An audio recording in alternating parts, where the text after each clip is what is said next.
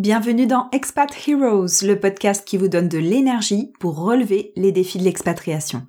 Je suis Christina Philippa Rojo, moi-même expatriée pour la troisième fois, en ce moment en Angleterre. J'ai décidé de donner la parole aux francophones expatriés à travers le monde pour qu'ils nous parlent de l'expatriation vue de l'intérieur et surtout loin des clichés. Quelles sont leurs réussites? Quels obstacles ont-ils surmontés? En quoi l'expatriation les a changés pour la vie? Retrouvez des témoignages inspirants et des conseils avisés pour bien s'adapter et se réaliser à l'étranger deux fois par mois. Abonnez-vous au podcast sur la plateforme de votre choix, Apple Podcast ou Podcast Addict par exemple, pour être notifié des nouveaux épisodes diffusés deux fois par mois.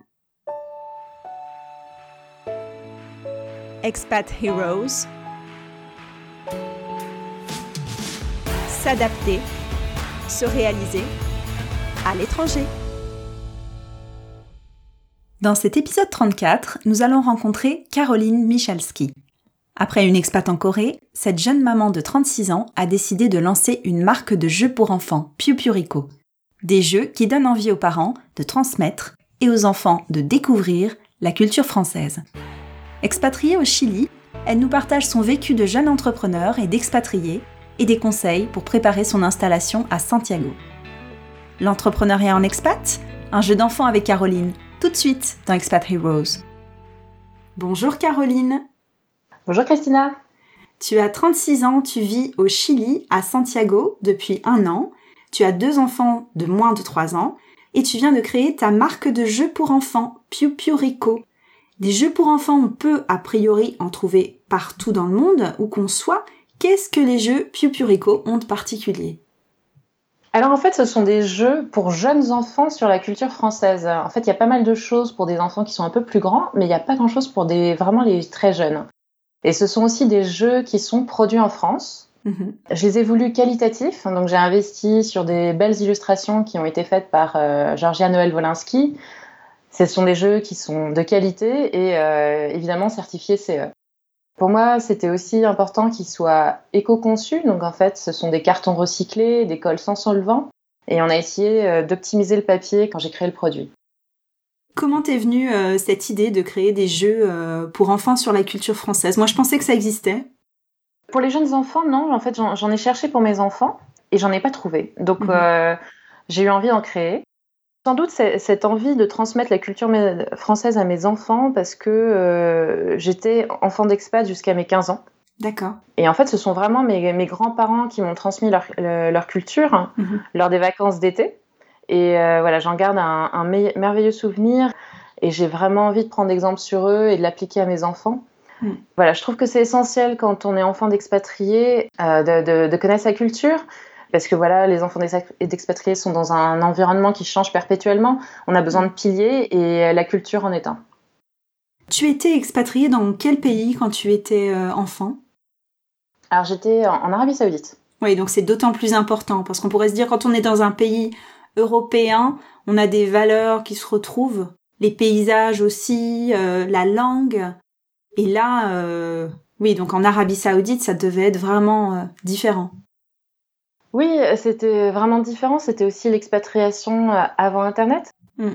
C'est vrai que voilà, à, cette époque en Arabie, euh, voilà, l'accès à la culture n'était pas évident. Euh, enfin, il n'y avait pas de cinéma, hmm. pas de théâtre, parce que la, mixité est interdite. Donc bon, voilà, on avait accès à peu de choses et, et voilà, j'aurais bien aimé découvrir plus de choses plus jeunes. Donc le retour euh, chez les grands-parents, ça a été euh, le moment de découvrir pour toi euh, la culture française. C'est vrai que on a cette exigence hein, en tant que parents expatriés de transmettre vraiment nos racines. Et le premier réflexe, c'est de transmettre la langue française, bien sûr, notre culture par des livres. Moi, j'ai mon grand qui dit des BD d'Astérix et Obélix, hein, par exemple. Mais pour les jeux, donc c'est plus compliqué à trouver, et c'est ce qui rend ton projet si intéressant, Caroline D'ailleurs, euh, tu me disais, le Made in France est vraiment une exigence forte de ta marque alors Oui, tout à fait. En fait, c'est pour moi, c'est essentiel de travailler avec des imprimeurs, des cartonneurs qui sont en France. Mm. Voilà, ce sont des savoir-faire qui se perdent aujourd'hui euh, avec la concurrence européenne et asiatique. À titre d'information, il n'y a plus que deux machines en France qui sont capables de, produire des, cartes à jouer. Mhm. Et je trouve ça essentiel quand on est entrepreneur aujourd'hui d'avoir un, rôle social aussi. Donc euh, c'est un, des partis pris de Pipurico, oui. le Made in France. Et tu te lances dans quelque chose de nouveau parce que ton cœur de métier est le marketing et la communication dans le secteur du luxe et de la décoration. Ça t'a pas fait peur au début euh, de pas être du métier? Non, pas spécialement parce que mon projet fait appel à des compétences que j'ai acquises tout au long de, ma carrière en fait. Tout ce qui est chaîne graphique, le marketing et la communication. Mhm. Après, ce que je ne savais pas faire, soit j'avais le temps de me former, soit je l'ai délégué à des professionnels. Mhm. Parce que je pense que c'est essentiel quand on démarre un projet d'aller assez vite et donc de ne pas perdre son énergie parfois à, se former à des sujets qui sont un peu complexes. Mm. Par exemple, si je prends le site internet, si tu veux, je l'ai délégué parce que très clairement, si je l'avais fait moi-même, ça m'aurait pris beaucoup trop de temps. Tu as fait appel à d'autres professionnels pour créer l'univers de la marque Pupurico et les jeux qui vont avec. Est-ce que tu peux nous en parler? Qui sont ces mystérieux partenaires? La première personne qui a fait partie du projet, en fait, c'est une amie qui a d'abord été ma collègue. Mhm. Et en fait, elle a créé le logo. D'accord. Ça m'a beaucoup rassuré au début de travailler avec quelqu'un euh, avec qui j'avais déjà travaillé et surtout très bien travaillé. Et euh, voilà, alors elle l'a fait à titre gracieux parce qu'elle travaille et que ça c'était euh, voilà quelque chose qu'elle a fait à côté. Et donc c'est mon amie Célia, je veux la citer. Euh, après, les, autres personnes importantes qui font partie du projet, c'est évidemment l'illustratrice Georgia Noël Wolinski. Alors, j'ai découvert son univers sur les réseaux sociaux où euh, elle a fait des dessins absolument magnifiques sur le Brésil. Trouve qu'elle a un, vrai talent pour les couleurs. Euh, ces, dessins ont quelque chose d'un peu hypnotique. C'est vraiment, il y a énormément de détails. On a envie de les regarder plusieurs fois. Et je l'ai contactée tout simplement. Je lui ai expliqué mon projet. Je crois qu'à l'époque, j'avais même pas le nom de la marque. Euh, et, ça l'a intéressée, donc mmh. je suis vraiment contente. Ensuite, il y a Marie-Charlotte Yao. Marie-Charlotte a travaillé sur euh, le packaging, le site internet et l'animation de la comptine. De la même façon, je je on a été en contact sur les réseaux sociaux, sur Facebook. Je suis allée voir son book qui m'a beaucoup plu. On voit tout de suite c'est quelqu'un de, que c'est quelqu'un de polyvalent de, et de talentueux. Et dès que j'ai échangé avec elle, j'ai tout de suite envie de travailler avec elle parce qu'en dehors d'être euh, super talentueuse, elle est aussi extrêmement sympathique et ça c'est quand même euh, sympa de travailler euh, dans une euh, dans de la bonne humeur. Et voilà, après dans les autres talents qui entourent Pupurico, il y a aussi Marion Cousineau qui, qui a fait la comptine. Et je sais pas si tu l'as écouté sur la campagne Ulule. On va en parler hein, de ta campagne euh, de crowdfunding sur Ulule et effectivement on a une comptine euh, qui, est, magnifique, qui donne euh, les larmes aux yeux d'ailleurs, ouais, et donc qui est faite par par cette personne. Redis-nous son nom. Marion Cousineau, alors elle, elle écrit, elle compose et elle interprète et donc elle fait partie de de, ma famille par extension et je l'ai toujours trouvée extrêmement talentueuse. Mhm. J'aime beaucoup sa voix, j'aime beaucoup son talent pour l'écriture, donc quand je lui en ai parlé, j'ai aussi eu la, chance que ça l'intéresse et, voilà. Et du coup, on a une super comptine. Alors, elle fait partie euh, de ton sac familial par extension, mais les autres personnes, tu les as rencontrées par Internet et, c'est la magie d'Internet. Hein. Qu'est-ce qu'on ferait euh, maintenant en expatriation sans Internet, et y compris euh, Expat Heroes, qui est sans Internet, je n'arriverais pas à contacter toutes les personnes justement que je repère sur sur les réseaux sociaux. Et c'est une des richesses quand on se lance hein, dans un projet, euh, de faire des belles rencontres, de mettre à profit des talents sur son projet. Et c'est la première fois que tu te lances dans l'entrepreneuriat en expatriation. Alors Caroline, heureuse? Oui, très heureuse. Je trouve que non, mais trouver un métier, créer son, son projet qui, qui a du sens, c'est vraiment très épanouissant. Je trouve que après, il faut, faut, faut, avoir une conviction forte et, mm. euh, pour rester motivé et aller au bout de son projet. Mais c'est vraiment une super aventure, j'apprends plein de choses. Et tu avais pourtant réussi à retrouver du travail lors de ta précédente expat en Corée du Sud. On va tout savoir, euh, Caroline, je ne cache rien à mes auditeurs. Tu avais retrouvé dans ton domaine de compétences le marketing et la com. Et je me demande, est-ce que tu as vraiment définitivement renoncé à chercher du travail au Chili Ou alors t'as une petite voix qui vient te tenter parfois, une voix euh, saboteuse qui dit non, tu n'y arriveras jamais. Et l'autre petit ange, tu sais, comme dans les BD, qui dit euh, mais si, vas-y, c'est génial. Alors oui, j'ai, je n'ai pas dans l'idée de, de, chercher un travail au Chili. Euh, en fait, si tu veux, quand j'ai su qu'on allait au Chili, je me suis renseignée sur le sur le marché mm. de l'emploi et en fait, ça ne me semblait pas du tout adapté ni à mes envies, mm-hmm. euh, ni à mes vies de famille. Comme tu le disais, j'ai deux enfants qui sont très jeunes, ils ont deux ans et demi et neuf mois. Donc euh, ça, ça faisait pas partie de, de, ce qui me motivait en fait de chercher un emploi euh, au Chili. Et du coup, je me suis beaucoup documentée, j'ai pensé à me reconvertir, je me suis même inscrite à l'université. Mais l'idée de, créer mon entreprise a germé euh, en regardant la, page Expat Value. D'accord. C'était un moment donné où, il y avait énormément d'activités sur la page et il y avait plein de conjoints d'expatriés qui, qui, parlaient de leurs projets. Mm. Et moi, ça m'avait émerveillé. je me suis dit, ah, mais moi aussi, je veux un travail nomade. Bah, après, j'ai mis, j'ai mis du temps à trouver la bonne idée hein, et qui me motive suffisamment pour aller au bout, mais ça fait un an que je suis convaincue que c'est ce que je veux faire. C'est vrai qu'on en parle euh, dans le podcast euh, quand je reçois des, conjoints d'expats, c'est euh, à chaque fois bouger dans un nouveau pays, se réadapter au marché du travail, faire tout un travail de construction de son réseau, parler aux uns, parler aux autres pour voir si on peut trouver un, emploi et se heurter aussi à la culture euh, du pays qui est pas forcément euh, très bienveillante bah, pour intégrer les femmes d'expats qui sont victimes bah, du cliché de la femme qui reste au bord de la piscine. On passe sur, sur cette parenthèse, mais tes proches, comment ils ont réagi quand tu leur as annoncé la naissance de Piu Rico Parce qu'ils auraient pu se dire euh, j'imagine euh, souvent quand on demande à ses proches, on a toujours euh, leurs craintes, mais est-ce que tu es sûr Eux tout de suite voient le risque et essayent de nous protéger malgré tout? Donc comment eux ils ont réagi? Mon mari m'a tout de suite beaucoup encouragée. Mhm. Certaines de mes amies aussi. Après, je pense que pour la majorité de mon entourage, c'était peut-être pas forcément un projet qui était pris très au sérieux et il est vraiment mm. devenu concret pour eux quand, quand j'ai mis mon site en ligne. Euh, donc il n'y a pas très longtemps.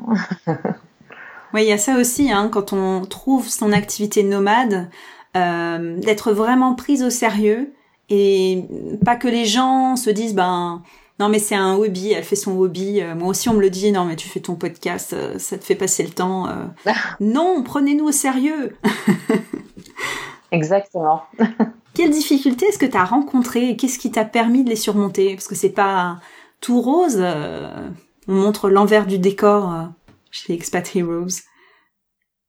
Oui, au début, c'est forcément euh, complètement vertigineux, mm. mais je pense que ce qui m'a permis d'avancer, c'est d'y aller progressivement, par étapes, mm-hmm. d'aller vite, de me donner des deadlines. Par exemple, très vite, je me suis dit que il fallait absolument que mes jeux soient produits pour Noël, que je ne pouvais pas louper Noël de cette année. Parce que malgré tout, le, les jeux ont des ventes extrêmement saisonnières et Noël, c'est incontournable. Ce qui m'a permis de ne pas me décourager, c'est voilà, d'avancer coûte que coûte et de, de me donner des deadlines. Pour moi, la principale difficulté quand on crée sa boîte, c'est d'apprendre à faire des compromis. Mhm. Parce que tout ne peut pas être parfait dès le début. Et donc, euh, comme il faut avancer, ben, voilà, il y a des compromis à faire. C'est ça que je trouve un peu difficile aujourd'hui, mais, mais c'est super intéressant. De toute façon, l'essentiel quand on entreprend, c'est d'apprendre. Donc, euh, euh, il y a des choses qui s'améliorent au fur et à mesure. Mhm. Qu'est-ce que tu as fait en premier? Parce que on arrive avec une montagne de choses à faire. On se dit, oh là là, mais par où je vais commencer? Dans ce projet en particulier? Bah, c'était, euh, je pense, le, le nom et euh, j'ai pris beaucoup de temps de, à construire, euh, à réfléchir à la plateforme de marque, à l'identité, euh, quelles étaient les valeurs. Mhm. Et en fait, ça m'a pris du temps, mais en même temps, une fois que tout était gravé dans le marbre, tout était clair, je suis allée très vite mhm. pour écrire les textes, pour imaginer les, les jeux. Donc voilà, je dirais en premier le nom et ce qui en a découlé, c'est voilà l'univers de la marque. Mhm je vais faire une métaphore assez simpliste, hein, mais c'est comme la naissance d'un enfant quelque part. Hein. On doit leur lui donner un nom. Euh, et c'est ce que tu as fait euh, avec euh, Piu Piu Rico. Et tu vas toucher du doigt bientôt, j'espère, euh, le rêve de pouvoir vivre de ton activité nomade. Pour te donner les moyens de réussir, tu as investi financièrement dans ce projet et aujourd'hui tu lances une campagne de crowdfunding sur Ulule pourquoi avoir lancé cette campagne et à quoi va servir l'argent récolté? Je dois dire qu'au début, je pense que j'avais la, même vision que beaucoup de gens sur le crowdfunding, c'est-à-dire que je voyais ça comme un, une aide au financement. Et en fait, en, discutant avec un ami euh, qui est expatrié français à Hong Kong, qui a créé une marque d'accessoires de bagages qui s'appelle Side by Side et qui est super intéressante, lui a, lancé son projet aussi par du crowdfunding. Et en fait, il m'a il, m'a fait voir le crowdfunding d'une autre manière. C'est-à-dire qu'en fait, c'est vrai que le crowdfunding, pour moi aujourd'hui, c'est l'opportunité de communiquer sur un temps assez court, de façon très intense sur son projet, de tester son produit, et ça c'est quand même essentiel avant de, de, lancer une production. quand on lance une production, il y a toujours des minimums de commandes, donc il y a quand même un vrai risque financier. Hmm. Donc euh, voilà, de tester l'idée, et aussi le crowdfunding, moi je vois ça aussi comme une idée, l'opportunité de fédérer une communauté autour de valeurs communes. Après avoir euh, partagé son expérience, j'ai eu très envie de faire euh, cette campagne sur Ulule. Pour répondre à ta question sur l'argent, en fait, ça va financer une partie de la production. Il y a Ulule qui prend 8% de, des gains récoltés. Il y a des contreparties à fabriquer, il y a tout ce qui est logistique. Hein. Voilà, ça sera bien utilisé. oui, il y a des contreparties euh, super sympas. Moi, il faut que je fasse ma, ma contribution pour recevoir mon jeu pour Noël. J'ai hâte. Euh, c'est plus pour moi en fait que pour euh, mes enfants. Mais bon, ça c'est entre nous. Question très sérieuse maintenant. Quel conseil tu donnerais aux conjoints suiveurs qui ont une idée mais qui n'osent pas se lancer?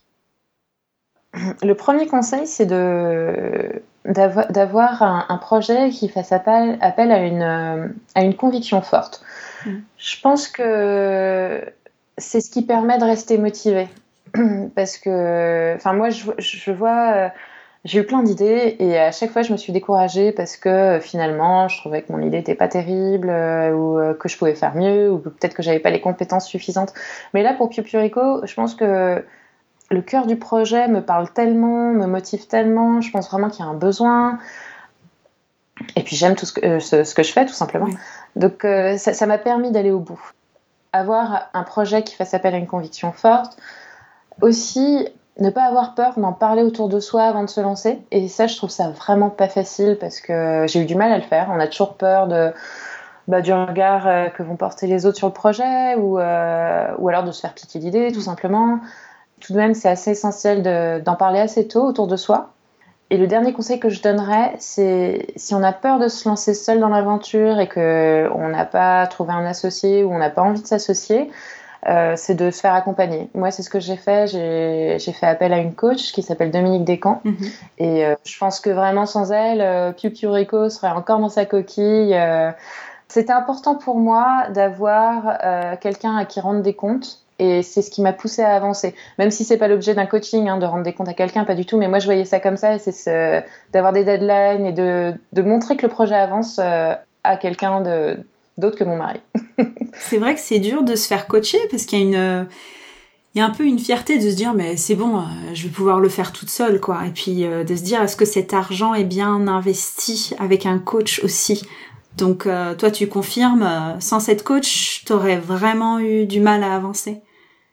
Oui, j'aurais avancé moins vite, je pense. Mm. J'aurais avancé, mais j'aurais avancé moins vite. Et puis, après, il faut, choisir la, bonne personne. Moi, je mm. trouve que, en tout cas, la, coach que j'ai choisie, Dominique, était absolument, me correspondait tout à fait. Elle, euh, et puis, je pense que les coachs, on, voit passer pas mal de projets. Ils, peuvent beaucoup nous apporter dans comment apprendre à gérer un, projet, comment s'organiser, comment gérer les priorités. Euh, ils nous apprennent des choses aussi. Mm.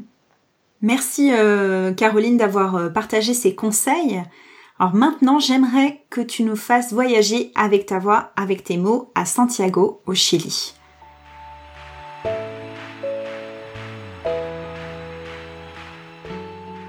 Ça fait un an que tu es arrivé à Santiago, ton deuxième enfant y est né.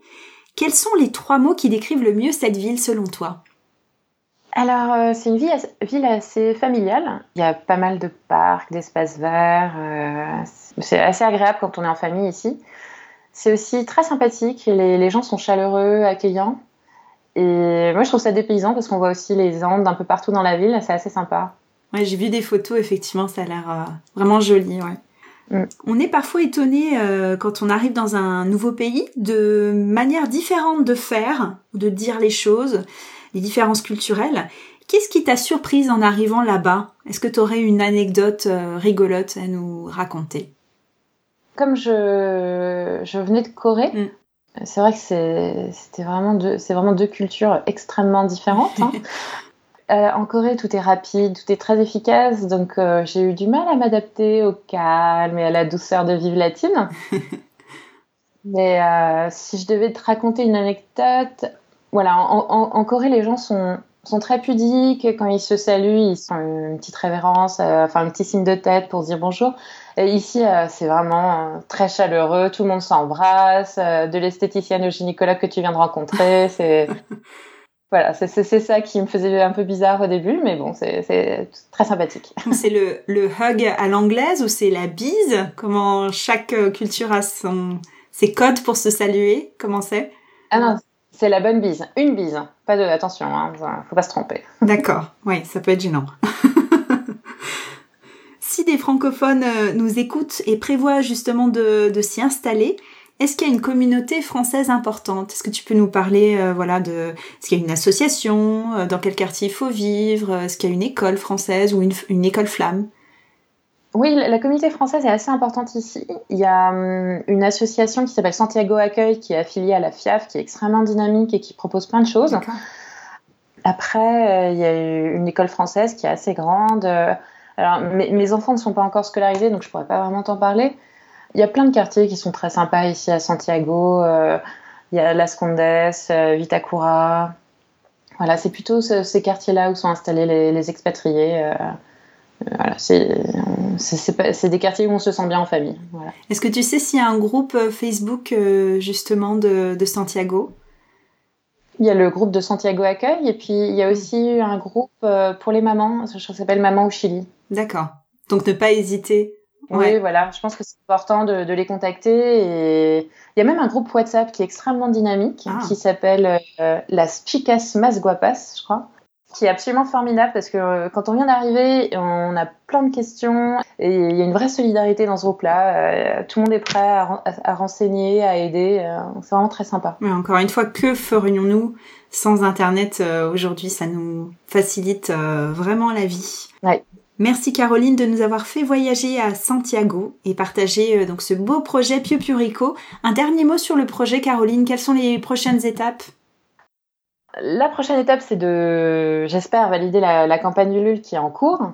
Donc, euh, éventuellement qu'elle surperforme. Euh, si elle fait plus que 100%, bah, je prévoirai euh, plein de, petites surprises aux contributeurs. Et après, une fois que la campagne sera terminée, j'aurai tout un travail de réflexion sur comment distribuer les jeux. Est-ce que je reste sur une distribution e-commerce euh, en ligne ou euh, est-ce que je, je, contacte également des points de vente Voilà, il y, y, a plein de choses à réfléchir, mais là pour l'instant, je suis vraiment trop le nez dans ma campagne et euh, dans, dans la finalisation des jeux pour, pour voir plus loin que ça.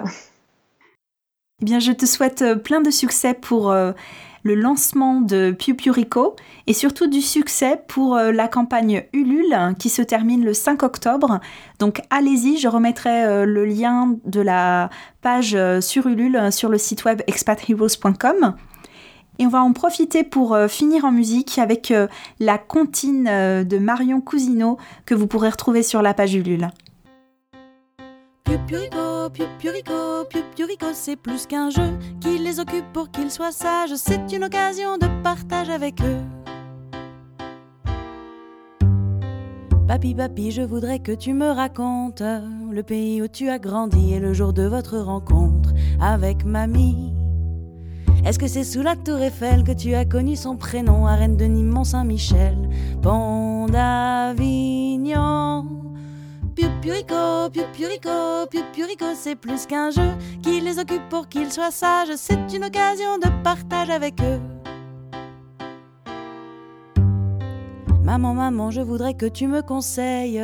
C'est quoi les meilleurs comme bonbons, les bêtises ou les caramels, les calissons? Croissant ou pain au chocolat, je trouve que la meilleure c'est toi, mais j'aime aussi le nougat. Et puis, papa. Pupurico, Pupurico, Pupurico, c'est plus qu'un jeu qui les occupe pour qu'ils soient sages. C'est une occasion de partage avec eux. Et puis bientôt quand petit frère aura grandi, c'est moi qui lui expliquerai pourquoi il y a des feux d'artifice le 14 juillet. Quand est-ce qu'on peut se déguiser? Pourquoi on s'embrasse sous le gui? Et quel jour on souhaite à minuit? La Pupurico, pupurico, pupurico, c'est plus qu'un jeu qui les occupe pour qu'ils soient sages. C'est une occasion de partage. Pupurico, pupurico, pupurico, c'est plus qu'un jeu qui les occupe pour qu'ils soient sages. C'est une occasion de partage avec eux. Merci Caroline, je te dis à très bientôt. Merci beaucoup Christina, c'était un plaisir d'échanger avec toi. À bientôt. À bientôt. L'épisode touche à sa fin. Vous retrouverez la timeline et les notes de cette interview sur expatheroes.com. Pour être notifié des nouveaux épisodes diffusés deux fois par mois, abonnez-vous au podcast sur la plateforme de votre choix, Apple Podcast ou Podcast Addict par exemple. Si vous aimez ce podcast, la meilleure façon de le soutenir est de laisser un avis 5 étoiles sur Apple Podcast. Ça permettra à d'autres de le découvrir plus facilement. Vous pouvez aussi m'aider financièrement à le développer en versant 1 euro symbolique par mois sur la plateforme Tipeee. Merci pour votre écoute et votre soutien. À la prochaine!